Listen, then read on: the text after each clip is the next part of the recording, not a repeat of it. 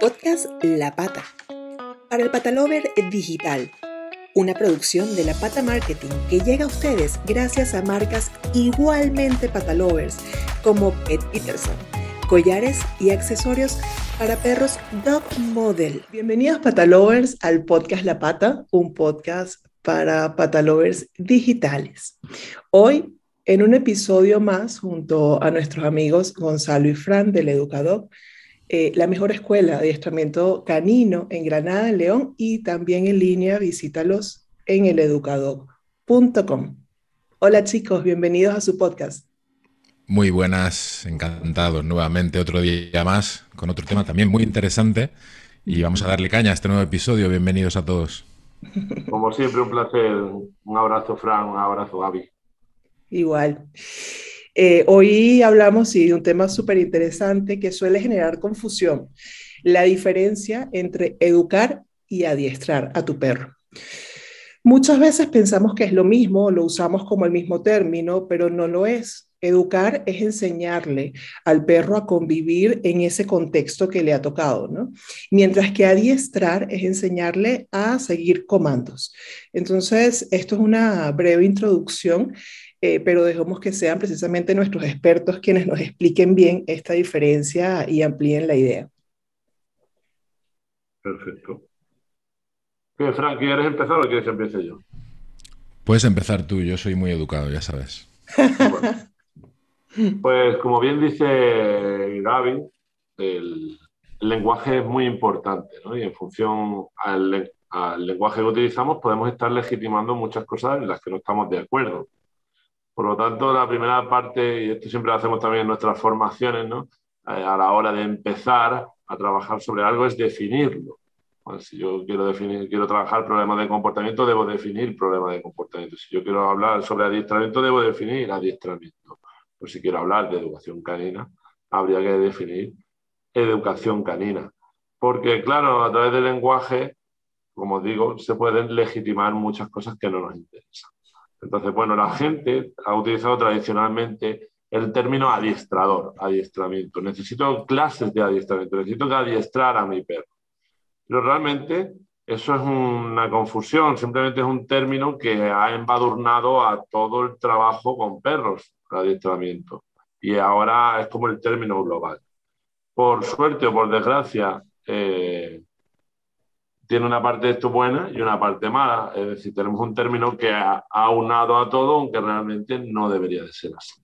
¿vale? Porque la mayoría de la gente que tiene un problema de comportamiento con su perro o que tiene problemas de convivencia, no necesita un trabajo de adiestramiento, necesita un trabajo de todo lo contrario, necesita un trabajo de educación canina. ¿Y por qué decimos de todo lo contrario? Porque en el adiestramiento lo que buscamos es que el perro realice una serie de ejercicios de la manera más técnica, más específica y más, eh, como más hermética posible, donde todo está guiado por el, por el adiestrador, por el, por el adiestrador, ¿no? por utilizar el término.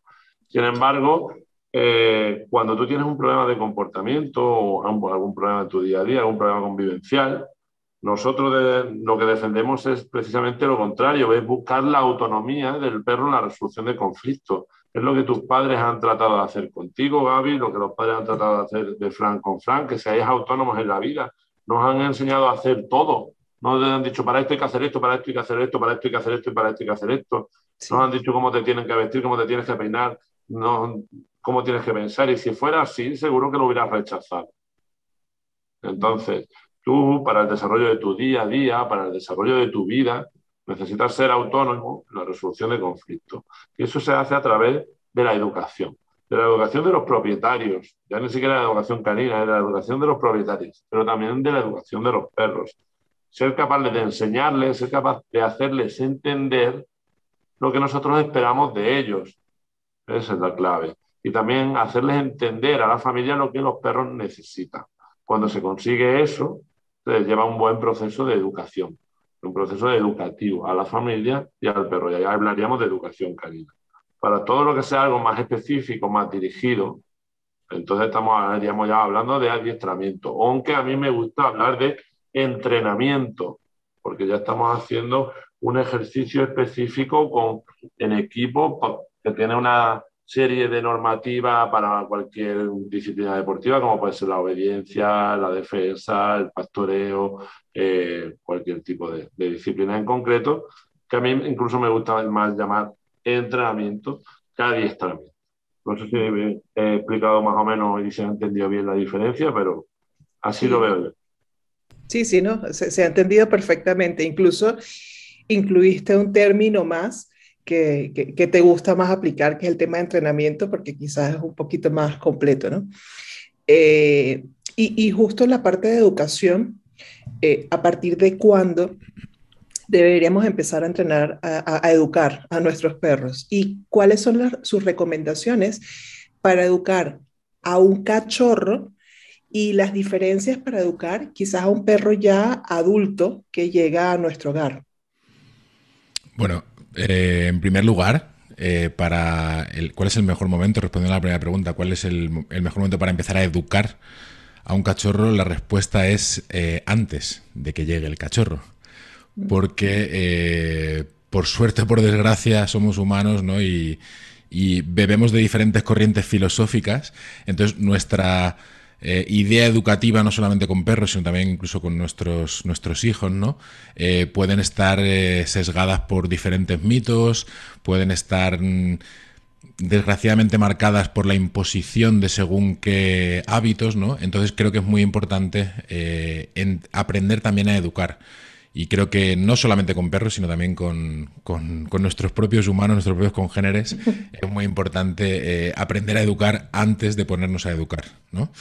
Eh, por tanto, creo que eh, la gran mayoría de personas que tienen, eh, no solamente que tienen éxito, sino que también disfrutan del proceso educativo de su, de su cachorro, son aquellos que antes de que llegue ese momento intenso, de que llegue ese cachorro y de que se nos presenten todas las dudas del mundo, se preocupan por saber qué es lo que deberían hacer. Por tanto, desde que nuestros cachorritos tienen 7, 8 semanas, que es cuando hacemos la separación de la camada y llega a casa, eh, en el momento que llega a casa, pues la, primera semana, si es tu primera vez, eh, pues tienes un montón de dudas, surgen todos los problemas, mi cachorro eh, hace pipi donde yo no quiero que lo haga, muerde cosas que no quiero que muerda, y cuando ya estamos en ese contexto de crisis, ¿no? Pues es, es duro porque ya estás en ese contexto emocional, ¿no? Entonces tienes que gestionar tus propias frustraciones, por tanto es importante previamente haber entendido cuál es la idea, cuáles son las, eh, las pautas más, más habituales. ¿no? Por tanto, un cachorro desde que tiene 7 o 8 semanas entendiendo eh, aquellos, aquellas personas que cojan al cachorro. Un cachorro desde que nace ¿vale? debería de tener no un proceso educativo, pero sí un entorno ¿vale? que le ayude y que establezca una serie de requisitos previos ¿vale? Con sus hermanos, con su mamá, etcétera, para que ese proceso educativo sea luego lo, más, eh, lo más fácil, lo más sencillo posible para todos, Y respondiendo a la segunda pregunta, la, dificultad o la, diferencia principal en cuanto a un adulto eh, depende del adulto, ¿no? Eh, cuando adoptamos un, perro adulto, nos pueden pasar dos cosas. Uno, que conozcamos todo su historial previo, toda su, vida previa, o que lo desconozcamos. En el caso de desconocerlo, es muy importante hacer una valoración de las necesidades específicas que tiene ese adulto, que pueden ser completamente distintas de uno a otro. Nos podemos encontrar con un perro que no ha tenido ningún tipo de episodio traumático, que ha vivido con una familia, que ha vivido, eh, digamos, en un entorno eh, agradable y que no se le ha reprimido, ¿vale? Y podemos encontrar un perro con el que prácticamente podríamos eh, asimilar el proceso o asemejar el proceso al, que, al de un cachorro, o podemos encontrarnos un perro adulto eh, con el que tengamos algún problema previo, que haya estado a lo mejor en una familia en la que había algún tipo de problema, que ha sufrido algún trauma, y en ese caso sí que es importante que el proceso educativo pues eh, haya un profesional de por medio que nos pueda ayudar a hacer una valoración de esas necesidades específicas y podamos eh, intervenir cuanto antes para que esa transición a la perro adulto pues sea lo más sencillo posible. Claro. Sí, sí, ahí todo depende de, eso, de lo, que haya vivido, ¿no? También es, importante y, si no, eh, e, es analizarlo un poco y ver. Y, esa parte que mencionas es muy importante porque en efecto, eh, cuando, cuando hablas con, con, muchas protectoras te dicen que uno de los beneficios de, de, adoptar a un perro adulto es que la mayoría de los casos ya tienes su historial, ya sabes cómo, cuál es su personalidad, cómo se comporta y, y por lo que ha pasado, ¿no? Eh, y sospecho que esta pregunta no, no, no está bien formulada del todo porque originalmente es cuándo se recomienda eh, adiestrar a un perro, pero en realidad entendiendo la diferencia, eh, no es que es algo que se recomiende, porque no es algo que hay, el perro necesita que le enseñe a hacer esto, no, pero más bien es eh, quizás a, qué tipos de perros, porque también entendemos que hay perros que tienen mucha más energía, que tienen también em, eh, una forma de ser, como por ejemplo los border collie, que normalmente los colocan en, en, agility y en todas estas cosas porque ellos necesitan pues hacer, hacer otras cosas eh, quizás diferentes a las de un poodle. Eh, pero, pero ¿cuáles son los perros como para, este, para el adiestramiento? quisiéramos como entender un poquito eso, ¿no?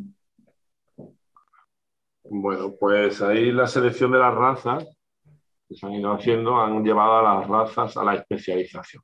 Eh, la selección de las razas se ha estado haciendo por dos motivos, por motivos de trabajo, de utilidad o por motivos estéticos. Entonces, lo que se ha hecho por motivos estéticos, pues donde han venido eh, los grandes problemas en la selección, porque se han, se han ido seleccionando factores morfológicos y no temperamentales o de salud muchas veces, entonces se han llegado a grandes problemas, como hemos visto, por ejemplo, en la evolución del pastor alemán, como ha sido un perro que la belleza del perro, el, pastor alemán de belleza ha llevado pues a que sea un perro con problemas en las patas, en las caderas y cada vez tenga más tendencia. Eso por un lado está la belleza, pero por otro lado, en cuanto al adiestramiento, a la utilidad, al trabajo, pues los perros han ido llevando, se han ido seleccionando en base hacia, su utilidad y eso se ha ido desarrollando en base a la especialización de un tramo de la conducta de caza. Me explico. La conducta de caza se divide en un, en un abanico de comportamientos. ¿no? Lo primero va un perro por el campo y de repente ventea. Llega un cono de olor. Por lo tanto, la primera parte en la, en la secuencia de la caza sería el venteo. Llega el cono de olor. Después el cono, es precisamente cono porque se va estrechando hacia abajo y después vendrá el rastreo. Venteo, rastreo, pues rastreando mi presa, la veo y cuando la veo acecho.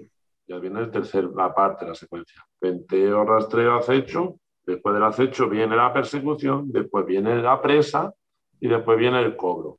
¿Vale? Se lo lleva. Esas serían las partes de la secuencia de, caza, que serían venteo, rastreo, acecho, persecución, presa y cobro.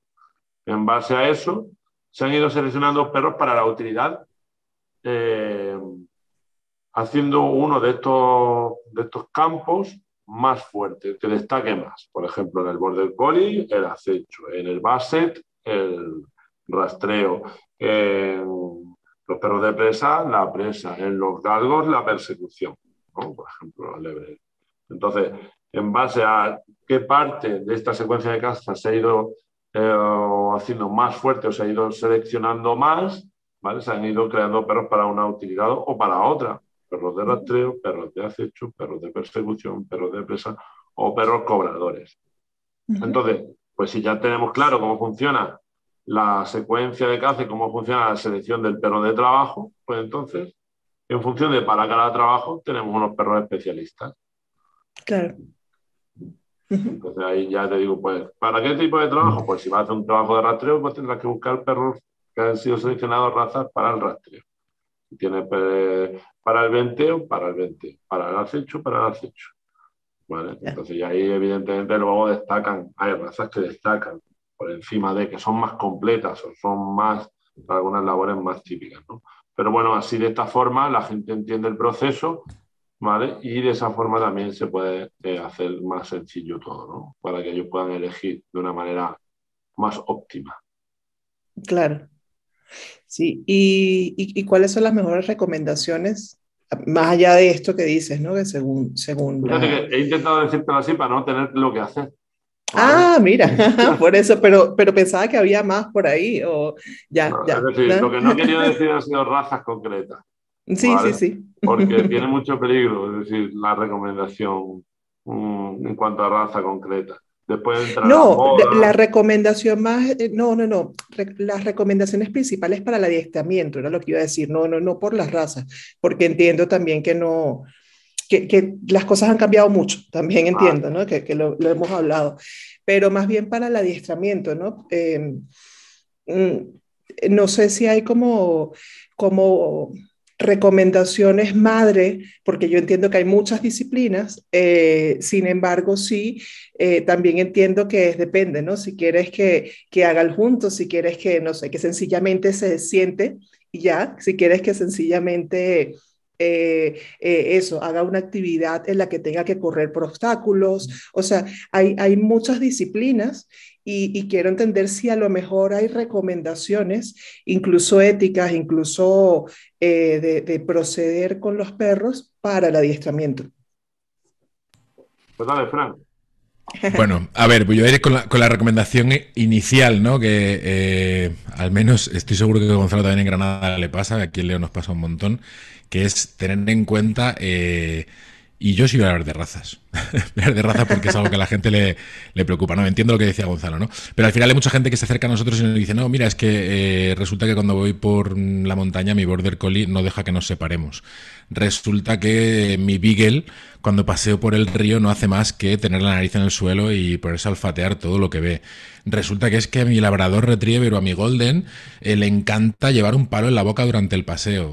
Eh, este tipo de comportamientos que, como decía Gonzalo, no dejan de ser de la secuencia de caza, de una de las pautas de acciones modales de la secuencia de caza, es algo que tu perro trae de serie. Por tanto, la raza que tú escoges, la raza que, que tú tienes en casa, está prediseñada, ¿vale? Para mostrar ese tipo de comportamientos. Con lo cual, lo primero que tienes que hacer es aceptar ¿vale? Ese, eso que te trae ya, ese 1.0 que trae tu perro de base. Y en base, en base a ese 1.0, luego puedes eh, crear un montón de comportamientos diferentes, ¿vale? Por ejemplo, eh, ahora Gonzalo lo dirá, ¿no? El, perro más específico, digamos, en, a nivel de adiestramiento, a nivel de adiestramiento deportivo, yo creo que una de las disciplinas más específicas es el pastoreo. Tú no puedes hacer pastoreo deportivo con cualquier perro. Ni siquiera puedes hacer pastoreo deportivo con cualquier border collie. ¿Vale? Entonces es algo que tienes que buscar de forma muy específica, una línea muy específica de perros con el que a ti te guste, incluso para, por ejemplo, yo que sé, eh, otra disciplina, ring francés. Es posible que todo el mundo piense en ring francés y piense pastores alemanes, eh, pastor belga malinois. No todos los pastores belgas malinois ni todos los pastores alemanes van a tener las características que tú quieres. Entonces entraríamos en una especialización extremadamente grande, ¿vale? Si hablamos ya de qué tipo de perros para qué tipo de adiestramiento. ¿Vale? Pero sí que es cierto que la pauta principal, sobre todo para aquella gente que nos está escuchando que esté diciendo, Dios mío, ¿de qué están hablando estos hombres? Es, es esa, ¿no? Es eh, ten en cuenta que el perro que tú tienes tiene unas eh, mm, características y unas necesidades de raza muy específicas. Por tanto, si tu Beagle eh, es un basurillas que olfatea el suelo, si tu eh, labrador, tu Golden lleva palos en la boca, si tu mm, carea leonés, por ejemplo, por hablar un poquito también de la tierra, ¿no? Se pone en una, en una zona y ladra y ladra y ladra, pues al final son perros que tienen esas, esas mm, características de raza súper potenciadas, ¿no? Entonces tienes que también partir con eso para saber qué tipo de adiestramiento ¿vale? vas a querer hacer luego con el día de mañana con el perro. Por ejemplo, no, no, deberías de hacer agility con un mastín. ¿Vale? Es, ah. eh, bastante lógico. A nivel morfológico, un mastín no, está, no está preparado para hacer agility ni además le viene bien. Se puede hacer daño, ¿no? Le puede en las articulaciones, todo, ¿cierto? Eh, Podrías hacerlo de alguna manera eh, estimulante para él, sin buscar un rendimiento deportivo, sin buscar eh, una velocidad específica. Pero desde luego, por ejemplo, eh, si hablamos de adiestramientos y de razas, el agility no es para un mastín leones, por ejemplo. Claro. Claro. Y, y, ahorita que hablamos de razas, a mí siempre me ha llamado mucho la atención y hay, sabemos también que, que eh, primero que no hay nada de malo con las razas, eso es algo que siempre decimos, y luego que, que, hay también razas de modas, ¿no? según el tiempo. Y ahora vemos mucho, eh, de hace mucho tiempo para acá, de hace ya varios añitos, aquí en España, el tema son varios los que vemos, pero me llama mucho la atención el tema del, del husky siberiano. Eh, es, como cada vez más y, y tú ves que, claro, la la personalidad, como yo le digo, del, del husky es muy activa. Eh, ellos son, son perros que, que tú rara, rara vez los ves como, como, como o, los piensas tranquilos. Normalmente ellos les necesitan eh, salir, correr, les gusta mucho. Eh, tenemos muchos patalovers que tienen y, y, se van de excursión y a ellos les encanta, ¿no? Estar en la montaña, estar en todo. Entonces, eso, quizás eh, yo nunca he preguntado eso, pero ¿qué tipo de adiestramiento? ¿Hay algo para lo que sea bueno un perro como el husky en adiestramiento? Bueno, el husky es un perro que ha sido seleccionado como perro de tiro, perro para tirar, de trineo. Por lo tanto, si tienes un husky, como bien decía Frank, y te tira de la correa, pues eh, te tendrías que haber informado antes de que te vas a regalar a tu madre de 85 años un husky. La, tira. Que pues es muy probable que acabes con una fractura de cadera bastante pronto. Es claro. Entonces, porque es un perro de tiro. Y normalmente encima la gente usa arneses de tiro para ponerle a sus perros eh, día a día. Eh, ellos son perros que han sido seleccionados para eso, para correr grandes cantidades de distancias diariamente y tener mucha resistencia física eh, y aguantar aparte en climas extremos. ¿vale? Por lo tanto, también un perro muy bonito, pero que puede pasarlo muy mal si vive en el sur de España o si vive en Caracas. Sí. ¿vale?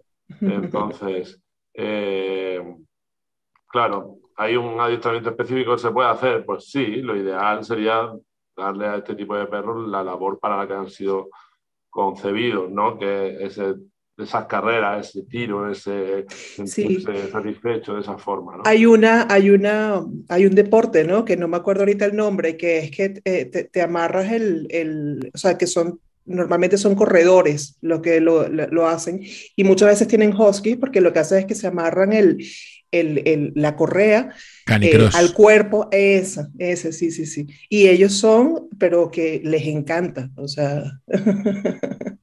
sí, sí, hay un montón de disciplinas, está el canicross, bike jogging, mushing, hay un montón de disciplinas y sí, me encanta. Volvemos otra vez, ahí también hay la super especialización ya. también dentro de esa disciplina ya hay los perros súper, súper específicos que ahora ya están arrasando con todo, ¿vale? Hmm. Pero bueno, sí, si tienes un perro como un husky, eh, asegúrate de, darle lo que necesita por sus características de raza. Pero para cualquier, para cualquier perro. Creo que también se podría sacar un capítulo solo para las modas, ¿no? que podríamos hablar de las modas de perros y sus consecuencias. Eh, ahí lo dejo. Hey, es, ese tema yo lo quiero tratar con ustedes porque hace no mucho hicimos un episodio con grandes amigos también de una asociación que, se, que es la asociación Doble Merle y, y ese es, es, un tema delicado porque, claro, hablas de eh, la moda del, del, doble merle, ¿no? Pero esa moda al, al, al, al mal que le, que le lleva a la especie, porque ellos lo que nos decían era, oye, no hay nada de malo con, con, la, con la cría correcta, eh, pero eh, lo malo es la cría indiscriminada a lo que está llevando, porque entonces, claro, al juntar el gen, lo que pasa en la mayoría de los casos cuando es cría indiscriminada es que los perritos, pues ya ustedes lo sabrán, que nacen ciegos o sordos o ciegos y sordos y, y, una cantidad de cosas más. Entonces, eh, me gustaría mucho un capítulo así, porque muchas veces con el tema de las modas hacemos muchísimo daño y, y pues hay que, hay que ser conscientes de eso también. Sin duda, y no solamente en el caso de los doble merle, yo aquí tenía muchos dobles merles eh, con, la problemática que dices, sino también eh, respecto a las modas y también, bueno, sentamos las bases de, ese futuro capítulo con la moda de, por ejemplo, mm, me encantaría tener un lobo en casa. Por el hecho de tener un lobo en casa, la gente, ¿a quién no le gustaría tener un lobo en casa? A mí me encantaría tener 30 lobos en casa y admirar lo bonitos que son, la mirada que tienen y lo esbeltos que parecen en una foto.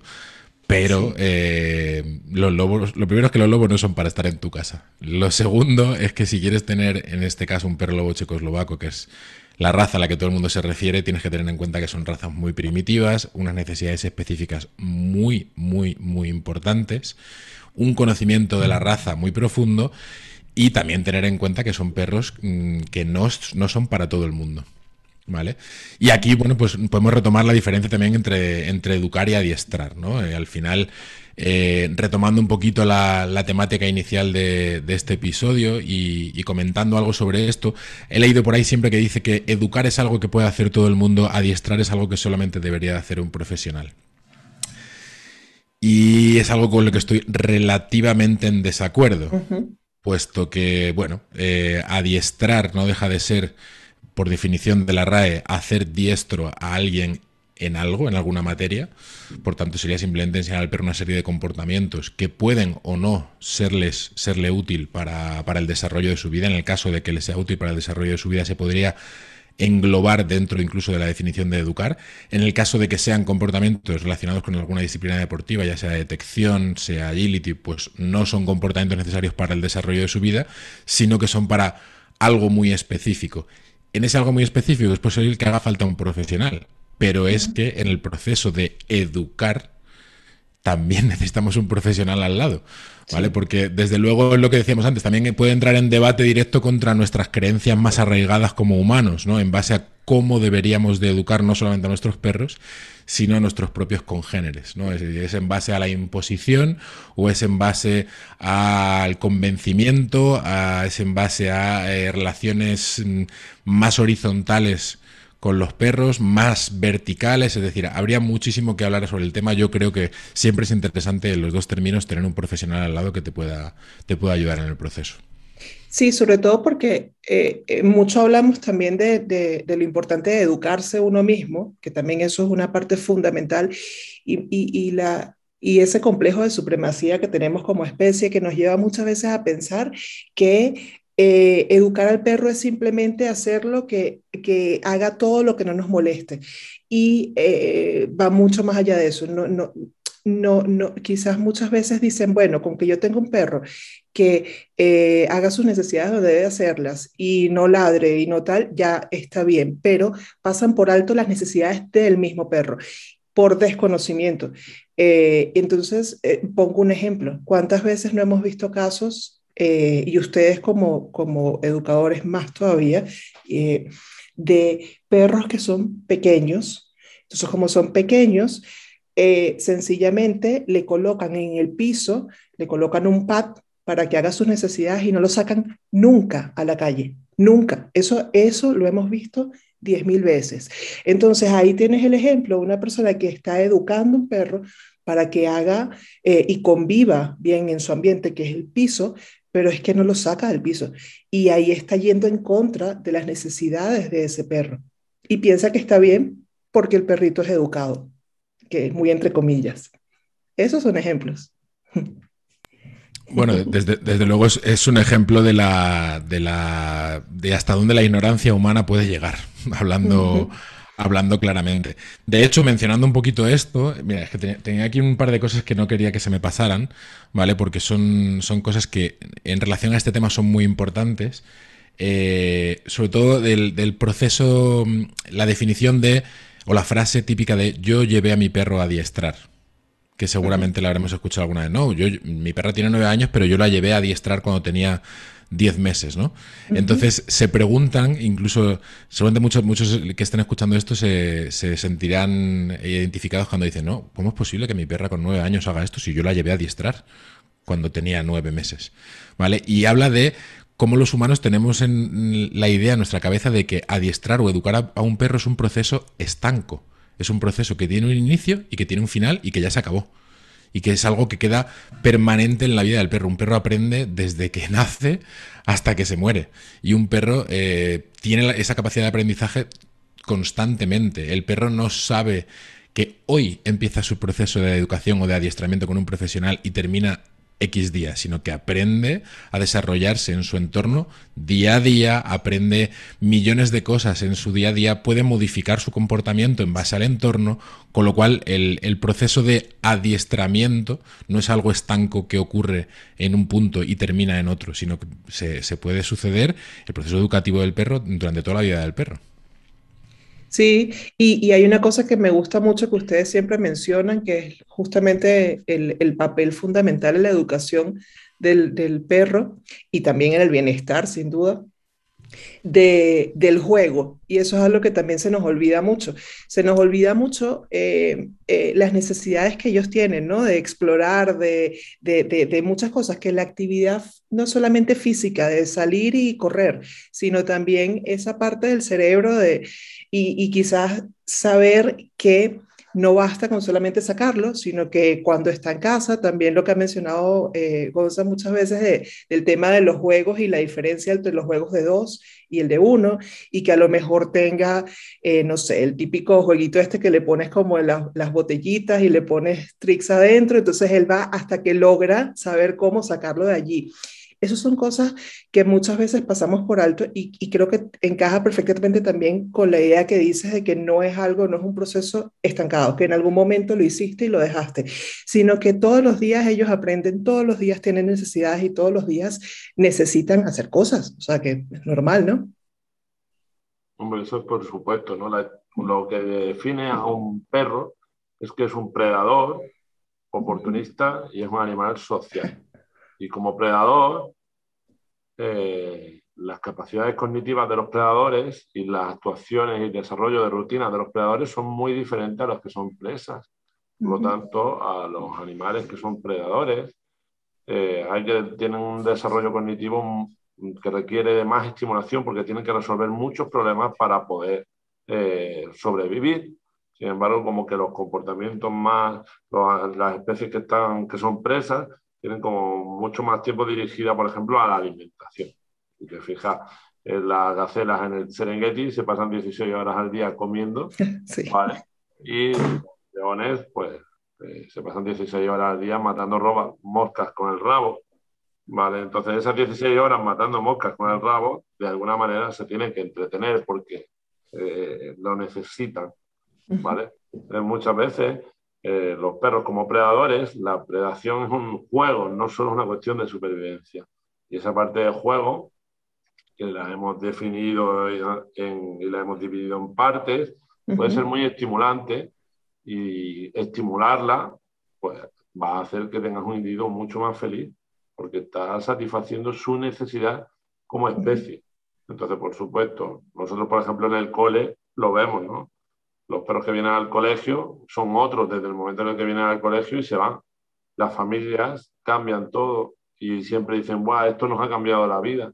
Porque no es lo mismo tener un perro que solo lo sacas a pasear y después el resto de casa está en casa montando moscas con el rabo, a un perro que viene, está con otros perros, interacciona, hace juegos de estimulación olfativa, de estimulación cognitiva, hace juegos de autocontrol, y tiene todo eso, todos los días satisfecha esa parte de estimulación. Por lo tanto, eso le cambia la vida, tanto a los perros y por supuesto luego a la familia. Sí, sí. Yo, yo en esa parte quisiera, ya, ya cerrando, eh, preguntarles precisamente, personas que, que quizás no, no, han podido y no, y no pueden llevar a, sus a sus perros eh, con un servicio tan maravilloso como el cole, en el que día a día tienen esa parte de estimulación que necesitan cubierta. ¿Qué trucos le podemos dar en casa para, para, para que eh, esa educación sea constante y que, y que también sea en pro del bienestar de él y que tenga esa estimulación eh, completa día a día, ¿no? Cosas, cosas que sean fáciles también, que no sea nada complicado, porque tenemos una rutina en el día a día, pero más allá de sacarlos en casa, ¿qué cosas le podemos recomendar? Vale, estoy esperando a ver si Fran le da, o si no le doy yo, por hacer así uno y uno. Vale, pues voy. Eh, ¿Qué podemos hacer en casa? Pues lo primero, hacer zonas de referencia, es decir, zonas donde el perro sepa que son zonas de calma, que son zonas suyas, para trabajar esa parte de calma. Después también podemos hacer pequeños trabajos de estimulación cognitiva, como has dicho, esos pequeños juegos de inteligencia, que no hace falta comprarlos en ningún lado, sino que puedes fabricarlo con una botella y un cuchillo o unas tijeras muchas veces. ¿vale? Esos pequeños juegos de resolver para adquirir la comida. Pequeños juegos de olfato en vez de la, comida en el comedero, pues una cosa tan sencilla como esparcirla por el jardín puede ser algo maravilloso o simplemente esconderla en, una caja donde tengas, por ejemplo, todos los, todos los cartoncitos de los rollos de papel higiénico, ¿no? Que se te mm. vayan guardando, la pues metes en una caja y entonces el perro tiene que buscar la comida entre todo eso y puede ser algo estimulante, algo divertido. Eh, eso es muy importante. También actividades relacionadas con la masticación, ¿vale? También les ayuda mucho. Por lo tanto, eh, tener comprar nervios o ciertos huesos, etcétera, etcétera, o dieta natural, como ya hablamos en otro capítulo también, puede ser muy interesante. También pueden hacer bloques, los típicos tuppers para la comida, ¿no? que los, pueden, los pones caldo de pollo, le metes un hueso dentro, pienso, y los congelas y haces helados para perros y los dejas en la terraza y lo tienes entretenido durante horas. Un montón de ideas sobre todo juegos que estén relacionados con la maticación, con el olfato y con el desarrollo de pequeños, de la resolución de pequeños problemas. Eso es lo que yo recomendaría para el día a día. Y luego que el paseo que tengan sea un paseo de calidad, donde el perro pueda ir suelto, llevar correas largas, donde no haya correcciones, donde no haya unos niveles de exigencia muy altos, etc. Súper. Frank, ¿quieres agregar algo? Creo que nos ha hecho Gonzalo un viaje de, sobre el enriquecimiento ambiental en casa muy, muy divertido. ¿Vale?